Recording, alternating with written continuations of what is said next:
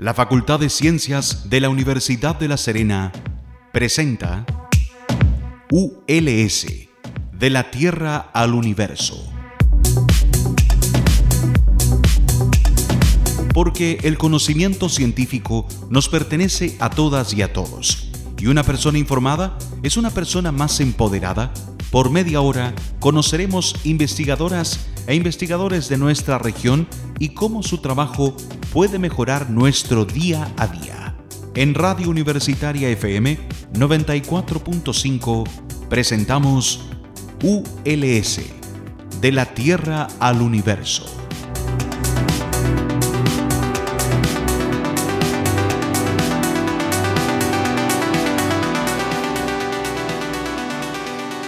Muy buenos días, estimadas y estimados auditores. Mi nombre es Marcela Gatica y les doy la bienvenida a un nuevo capítulo de ULS de la Tierra al Universo, aquí en tu radio universitaria. Y el día de hoy vamos a conversar acerca de un tema que tiene mucho que ver con el futuro o quizás el presente energético de nuestro país y que está cada vez apareciendo más en, los titulares, pero de repente a lo mejor no sabemos bien qué significa, qué ventajas tiene y tampoco sabemos que Aquí en la región de Coquimbo se va a hacer mucho al respecto y de hecho desde la Universidad de La Serena vamos a hablar sobre el hidrógeno verde, quizás la energía del presente futuro. Y para eso me encuentro con un experto en el tema que tiene que ver justamente con un proyecto de monitoreo de la inyección de hidrógeno verde en redes de gas natural. Estoy con el doctor Cristian Chávez, quien es doctor en Ingeniería Mecánica y académico del Departamento de Ingeniería Mecánica de la Universidad de La Serena. ¿Cómo estás, Cristian? Muy buenos días. Muy buenos días. Eh, el saludo a la audiencia y especialmente, bueno, a ti que me, has hecho esta invitación y queremos aquí conversar un rato acerca de, del hidrógeno verde. Maravilloso, maravilloso. Mira, y empecemos bien de lo macro primero, porque uno, hemos, yo he visto cada prensa últimamente cada vez más frecuente eh, hablar del hidrógeno verde y proyectos de hidrógeno verde, pero ¿Qué es esto del hidrógeno verde? Porque uno dice que es un gas, eh, ¿qué tipo de energía es? Para quienes a lo mejor no están, están fuera del área ahí de, la ciencia, muy, muy a grandes rasgos, primero explícanos qué es el hidrógeno verde, de dónde se saca y por qué comillas, ¿es verde? Claro. Mira, primero que nada, lo, clásico eh, es saber qué es el hidrógeno. El hidrógeno es un, elemento de la naturaleza, pero no, se encuentra fácilmente eh, como de forma individual en la naturaleza. Entonces tenemos que buscarlo y, extraerlo y viene unido a otros elementos, ¿cierto? Tenemos que utilizar procesos para, para eh, obtenerlo y trabajarlo. Y el hidrógeno se puede obtener de diferentes formas, eh, a, través de combustibles fósiles, en bioreactores, que se mediante procesos se obtiene el hidrógeno fácilmente. Así como cuando están haciendo, comillas, elaborando, extrayendo, no sé, preparando el petróleo, puedo sacar hidrógeno de ahí. Claro, exactamente. Hay, y hay procesos biológicos, ¿cierto?, donde se realizan reacciones y uno, uno puede obtener hidrógeno. Y en particular, el hidrógeno verde, tiene una, una, característica para diferenciarlo del otro, del común, porque es hidrógeno igualmente, pero ¿por qué se le denomina verde?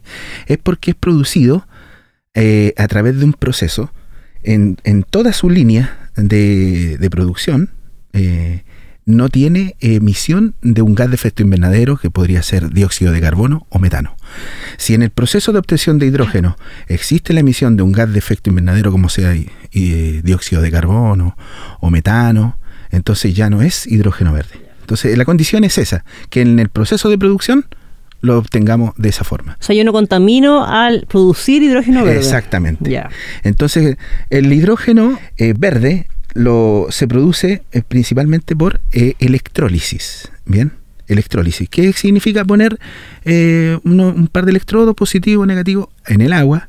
Y el, en una membrana en medio protónica, separamos la molécula de hidrógeno, la de oxígeno, recordemos a la audiencia que el agua es tiene dos, ¿cierto? Eh, tiene dos moléculas de, hidrógeno y una de oxígeno. Recordemos H2O, ¿cierto? Que recordemos qué significa eso. Exactamente. el agua, H2O, separamos la molécula de hidrógeno del oxígeno y eh, el, ahí podemos el, oxígeno lanzarlo al ambiente o utilizarlo también si, si, si uno lo desea. Pero el hidrógeno es el que almacenamos, ¿cierto? Y lo, y lo procesamos. Ahora, ¿dónde está el detalle? Que la electricidad que yo uso para realizar la electrólisis tiene que ser producida por una energía limpia. y hay energía eólica, energía eh, solar, energía hidráulica, ¿bien? Entonces yo, en ese, esa electricidad que yo uso, tiene esa condición. O sea, no puedo utilizar una electricidad de una termoeléctrica donde quemo un carbón y contamino con CO2, ¿cierto? Ahí tengo una consulta que se estaba preguntando a la audiencia. Entonces ya hoy día ya ocupamos hidrógeno como fuente de energía, pero que no es verde, entre comillas. ¿No tiene el sello verde? ¿Ya se usa ya? El hidrógeno se usa hace muchos años. Ya. Se usa hace muchos años. De hecho, aquí yo tengo un, un- un escrito de eh, Julio Verne. En, en 1874 él escribió y dijo, creo que el agua algún día será empleada como combustible, que el hidrógeno y el oxígeno, los cuales eh, la constituyen, usados de forma individual o en forma separada, eh, serán usados para producir y originar una fuente de energía inagotable en luz y calor. Eso lo escribió en, en el 874. Ya se veía ya como una fuente, fuente de energía. Ahora, se está preguntando a la audiencia ya. Sabemos que sabemos entonces ya qué significa, por qué es hidrógeno verde, sabemos que también se ocupa como fuente de energía. Ya, ya te pregunta por qué, si es ven- ventaja, desventaja respecto a otra fuente de energía, pero todo este proceso, toda esta inversión y todo tiene que ver solamente con que ponerle un sello verde a esto, que ojalá no contaminar más, o también hay alguna ventaja, si vamos a los números, que, eh, así como de costo-producción, que uno diga, oye, sí que, sí que me conviene también invertir en esto, o tiene que ver 100% con un tema eh, de cuidado del medio ambiente. Bueno, efectivamente, en el, en, el, en el campo de la energía solar hay una producción eh, constante de energía mm, eléctrica que varía ahí por ahí por el día, noche, invierno, verano, pero eh, mucha de esa electricidad se- que se produce se tiene que almacenar, entonces esa, tenemos ya una ventaja de que esa, hay electricidad que está continuamente produciéndose, porque en sí el proceso de la electrólisis es caro es caro. Y ahí es donde está el, el- en el precio de los electrolizadores en este momento, es donde está el, digamos, el cuello de botella eh, por el cual no se, no se masifica tan rápidamente el uso del hidrógeno verde. Entonces, ¿qué pasa? Mm, tenemos esa, esa, esa ventaja, eh, sobre todo acá en, Chile, en el norte y en el sur la energía eólica. En el sur tenemos los vientos eh, y eh, la energía de los vientos y en el norte la energía solar. Tenemos esa ventaja de, de poder generar electricidad limpia y, podemos convertirnos en, en un país productor de hidrógeno, hidrógeno verde. Y, y- y en eso está el, el- el- el- proceso. Ahora, esa es una contribución, digamos, logística, bien, eh, energética también, pero también tiene una, un aspecto de contribución medioambi- medioambiental. ¿Por qué? Porque yo al, trabajar con hidrógeno, por ejemplo, en, en una combustión, quemarlo, ¿cierto? El, el producir calor, eh, energía de esa forma, el, el hidrógeno eh, en su emisión, su producto de combustión, no, no, no lanza un, un gas de efecto invernadero. Ah, sino ya, o que sea, se produce eh, vapor de agua que eh, afecta de alguna forma, el- pero muy mucho menor cantidad eh, eh, que el, el dióxido de carbono o el metano, por ejemplo. o sea, entonces, para entenderlo bien, entonces este hidrógeno verde, tanto en la producción del hidrógeno verde, tanto después como al ocuparlo, ¿cierto? Al quemarlo, el efecto que tiene sobre el medio ambiente es muy bajo y también comparado con lo que tenemos actualmente. Ahora, nosotros, eh, tal vez un detalle sí. eh, que eh, para nosotros el hidrógeno verde en este caso es más que un combustible, es un vector energético. Porque el hidrógeno se usa, se usa para muchas cosas. Incluso la industria farmacéutica lo utiliza para hidratantes, cosas. El, el- el hidrógeno lo podemos utilizar para almacenar energía.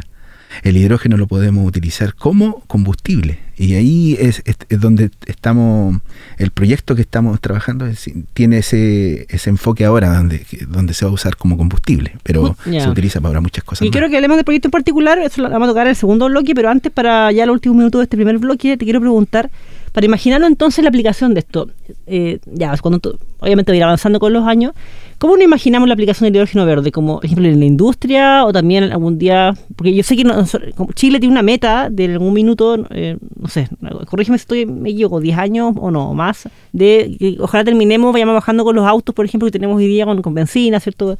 Como petróleo. La idea es que esto vaya a llegar a los automóviles, por ejemplo, en algún minuto, eh, calefaccionar las casas, ¿está pensado como para allá o está pensado como algo ya como más a nivel industrial? ¿Dónde, dónde lo visualizan ustedes pensando de aquí a 10, 20? Por supuesto, sí. El, ahora el, eh, las barreras que están o los obstáculos que se están cursando para masificar más el uso del hidrógeno están, están en temas eh, tecnológicos y tema de normativa. Entonces, pero eh, te puedo contar que eh, en este momento hay tres proyectos importantes que son pilotos en Chile. En el norte eh, se está buscando transformar los camiones de, la gran minería para que sean movidos por hidrógeno. Bien, o, híbridos o completamente, pero está ese, este proyecto, la verdad es que no sé en qué etapa está, pero está andando y, y hay algunas pruebas ya. En el sur, con la energía eólica que están produciendo la electricidad, producen hidrógeno verde y están moviendo ya barcos ah, con, hidrógeno. Entonces ya hay experiencias, eh, al menos piloto, y el, otro proyecto emblemático en Chile es el que se acaba de lanzar, el, de inyección en la red de gas natural. De hecho, pensando también la audiencia que estamos hasta el hasta el cogote con la crisis económica, ¿cierto?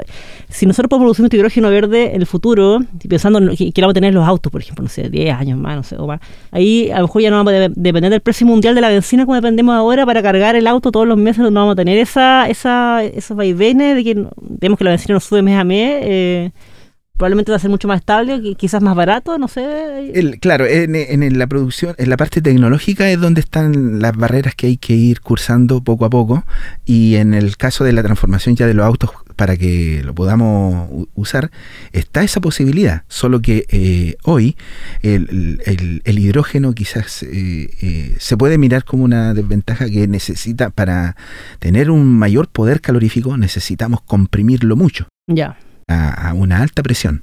Entonces se tiene que avanzar en, en, esa, en esa línea de los estanques, la seguridad, que tengan eh, los materiales apropiados, las condiciones apropiadas para, para que eh, en el caso de que se instale en un vehículo, por ejemplo, tenga esa seguridad de, para funcionar a esos niveles de presión, eh, que son, son bastante elevados. Y ahora cuando pero cuando trabajamos en otros tipos de aplicaciones, por ejemplo, en, quema de gas, por ejemplo, ahí eh, se trabaja mucho menos presión. Entonces toma la particularidad de, que hay que tener el cuidado como cualquier gas. ¿bien? Pero e, es eso. Si el tema de los autos sí puede ser un poco más complicado, pero... Va para allá. Va para allá. Va para allá. Pero hay que avanzar en el, en el tema tecnológico. Como, porque la cadena de valor del hidrógeno está la generación o producción, el almacenamiento y el transporte. Entonces ahí, en, cada uno de esos temas grandes tenemos que eh, eh, contribuir con desarrollos tecnológicos.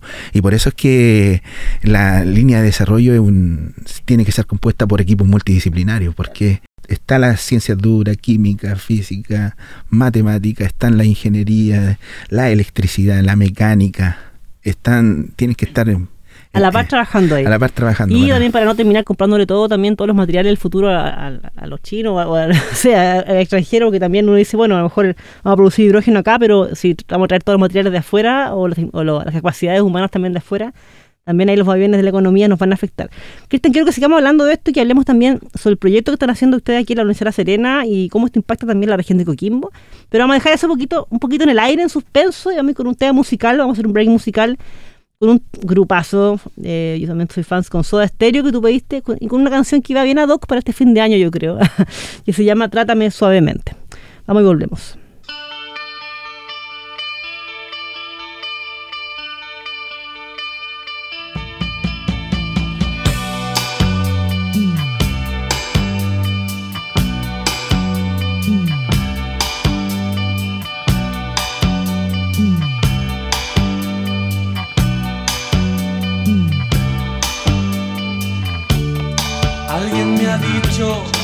Soledad se esconde tras tus ojos y que tu blusa adora sentimientos que respiras.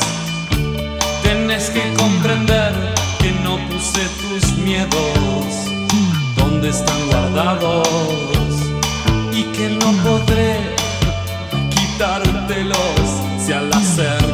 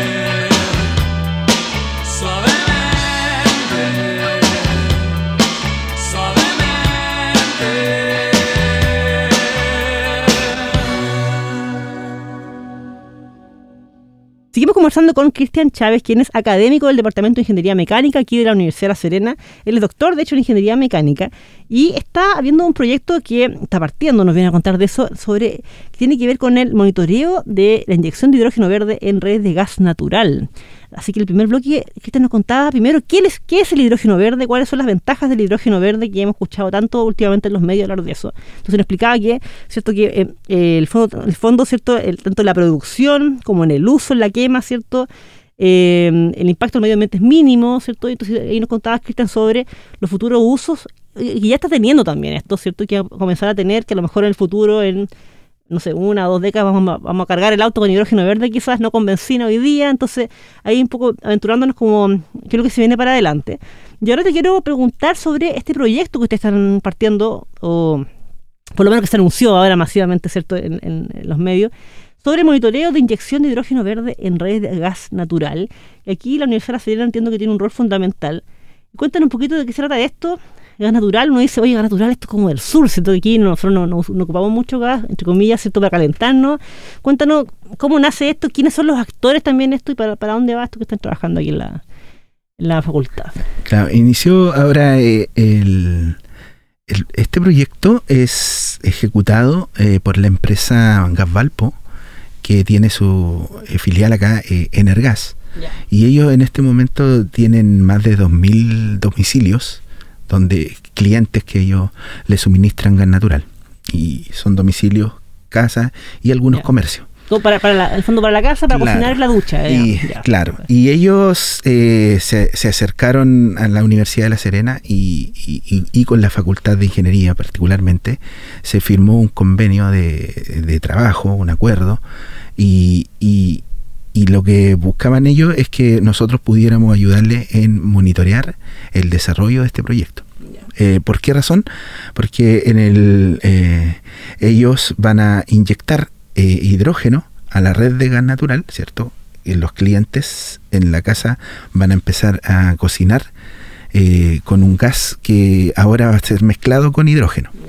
Entonces, eh, eh, ellos no van a inyectar directamente todo el, hidrógeno que quieren, sino que van a ir eh, con incrementos graduales. Exactamente. Entonces nosotros, eh, eh, ¿cuál es nuestra labor como Universidad de La Serena? Es monitorear ese proceso. Entonces, eh, y ese proceso tiene dos componentes principales. Eh, Una es estudiar el, el proceso de combustión de los, cómo funcionan los artefactos. Eso te iba a preguntar, la eh, casa, el la calefón. energía, el, el el calefón, la cocina y eventualmente calefactores si es que alguien tiene de eso. Y y la otra parte es estudiar eh, el comportamiento de la infraestructura, los materiales que están por donde se transporta este, este, este, este gas que ahora va a ser mezclado. Yo te pregunto al tiro, se estará preguntando a la audiencia en la casa, ya, si yo estoy cocinando, pongamos que no sé, me, me metieron ya 50 y 50, no sé cuáles son las proporciones ya, pero quizás mucho menos de hidrógeno verde en el gas que yo- me sale, ¿cierto?, por la cañería.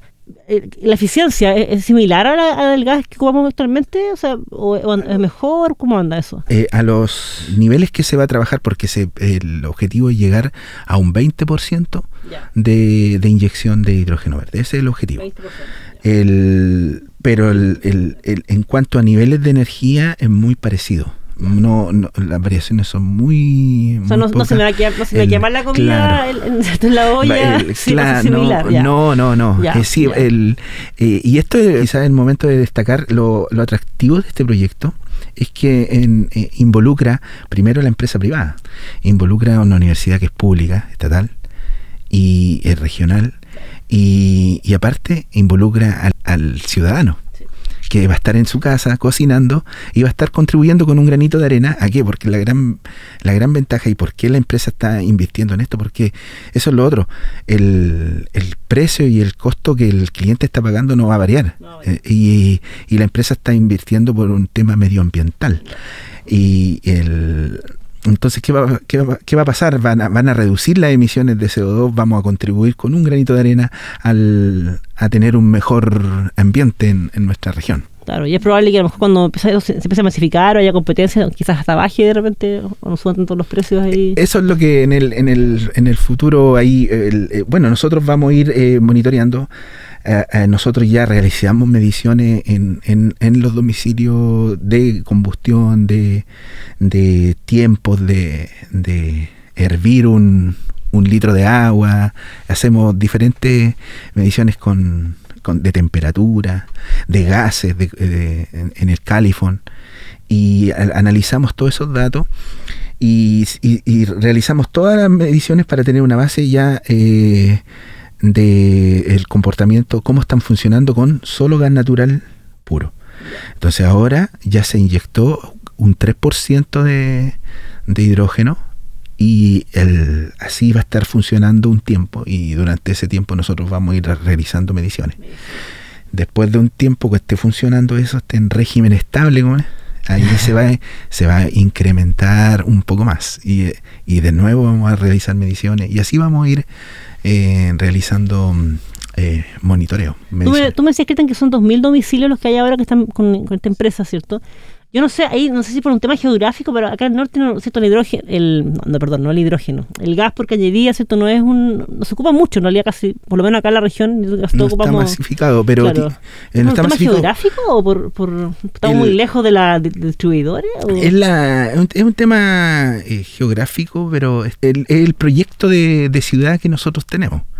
En este caso, eh, la empresa llegó como, en, eh, Gasvalpo llegó como Energay y comenzó a, a invertir y a distribuir este tipo de cañería. Porque para los Entonces, clientes, en el fondo, la eh, los precios, yo, no sé, los precios comparados con comprar el balón de gas, por ejemplo, ¿es, es similar? O, o eh, no? ah, son, son, son similares, ¿ah? Son similares. Por ahí el, hay, hay algunas diferencias en, si comparamos con el gas licuado y todo, pero el eh, eh, so- son proyectos de ciudad, o sea, si una, si una ciudad se proyecta a tener ese tipo de, o una determinada proyecto mobiliario donde tú eh, fabricas casas o, de- o departamentos, ¿cierto? Si tú eh, eh, contratas ese servicio eh, para lle- llegar por cañería, el, el, el- el gas natural. Ahora son estos 2000 domicilios, poco más de 2.000 domicilios, están localizados acá en entre hay uno, un porcentaje en Coquimbo y La Serena, están justo ahí en división al- a lo largo de Ulrixen por ahí. Ah, ya, en sectores más nuevos de la ciudad. Claro, porque uno dice la ventaja de ventaja, a lo mejor, claro, la ventaja perdemos, o sea, eh, no tenemos que invertir tanto en la cadena, ¿cierto? De trasladar, por ejemplo, estoy pensando en el balón de gas que lo lleva alguien a la casa. Ahora, alguien dice, oye, pero la desventaja quizás es porque eh, país, país sísmico, de repente el- eh, la distribución se puede ver afectada en un terremoto, por ejemplo. No sé qué tan, qué tan así es eso hoy. Es que hay, el- es el tema de los materiales que está, digamos, está estudiado y se está estudiando, porque así, así como los edificios, por ejemplo, hoy en día tienen cañerías de, de gas licuado, entonces funcionan y, han- y han tenido un buen comportamiento, o sea, hay normas de seguridad y hasta eh, hay avances respecto, entonces en cuanto a, esa- a las instalaciones, en caso de sismo, Claro. hay, hay, hay estudios que avalan, digamos, esas instalaciones. Y ahí es donde entran ustedes también los, los ingenieros, ingenieras, ¿cierto? En, en, en ahí eh, están monitoreando también los materiales, como que la doc. Y que mira, se nos va el programa, la última pregunta, un poco también para redondear y contar a la audiencia. Ustedes como, como Universidad La Serena, o sea, como Facultad de Ingeniería de la Universidad La Serena, entonces van a estar monitoreando, me decía, un poco este proceso. Y a futuro, tienen, eh, ¿piensan como mm, crecer en esto? ¿Tener quizás más injerencia o, a- o a nivel local, autoridades, de, de poder también tener una voz, de, de- de quizás poder dar eh, opinión técnica en cuanto a dónde deberíamos ir con esto también? Si debería aumentarse la región. Y, ¿cómo, ¿Cómo lo ven a Por futuro? supuesto, el, el, el proyecto está diseñado y hay una, un conjunto de datos, mediciones que vamos a obtener y, y que ten- eh, hemos traído también de porque esta experiencia es, eh, es primera en Latinoamérica, pero en Europa hay algunos países como Alemania, Holanda, eh, Noruega, que han tenido ya una experiencia realizando esta inyección de hidrógeno verde en las redes de gas natural. Ahora nosotros, este proyecto puede ser escalado a otras ciudades perfectamente, puede ser, y, y nosotros en particular en la Universidad de La Serena, en el Departamento de Ingeniería Mecánica, estamos en proceso de montar un laboratorio porque hay muchas líneas de, de investigación que se pueden, en el mismo proceso de la electrólisis. Me imagino, hay En, harto ahí eh, para eh, meterle hay, mano. mucha- sí. hay mu- hay mucho que hacer en el proceso, en, en el, en el almacenamiento, el diseño de materiales para los estanques, cómo trabajar a esa, eh, en el caso de que uno quiera licuar, por ejemplo, o almacenar energía, o volver al, al proceso, porque hoy en día eh, se está dando bastante el uso de la electricidad, ¿cierto? En, en- en la ele- electromovilidad. Claro, Y sí. resulta que existen las celdas combustibles donde tú usas hidrógeno.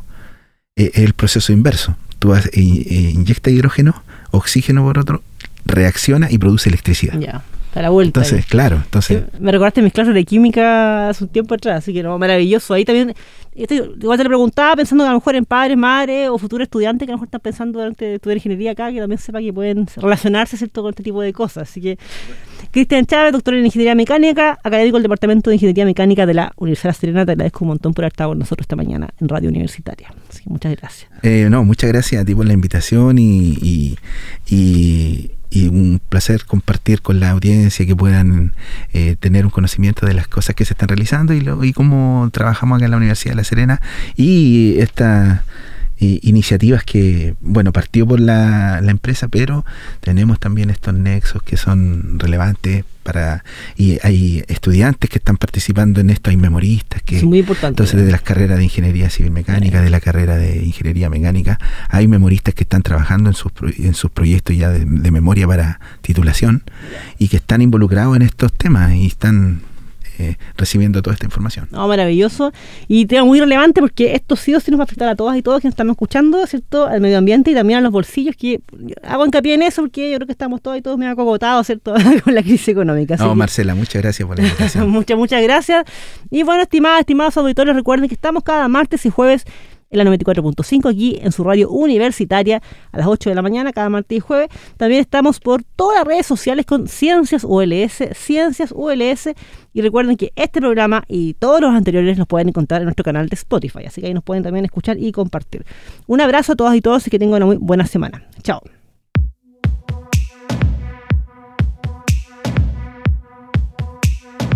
La Facultad de Ciencias de la Universidad de La Serena presentó ULS, de la Tierra al Universo. Porque el conocimiento científico nos pertenece a todas y a todos. Y una persona informada es una persona más empoderada. Por media hora hemos conocido investigadores de nuestra región y cómo su trabajo puede mejorar nuestro día a día. En Radio Universitaria FM 94.5 hemos presentado ULS, de la Tierra al Universo. Este programa es grabado en los estudios de Radio Universitaria FM y editado por profesionales de la misma radioemisora, cuyo objetivo es vincular el quehacer de la Universidad de La Serena con la comunidad regional, respondiendo también al interés de contar con un medio de comunicación que releve la labor de la institución en los ámbitos de la docencia, la investigación y la vinculación con el medio. Las opiniones vertidas en este programa son de exclusiva responsabilidad de quienes las emiten y no representan necesariamente el pensamiento ni la línea editorial de esta emisora y o de la Universidad de La Serena.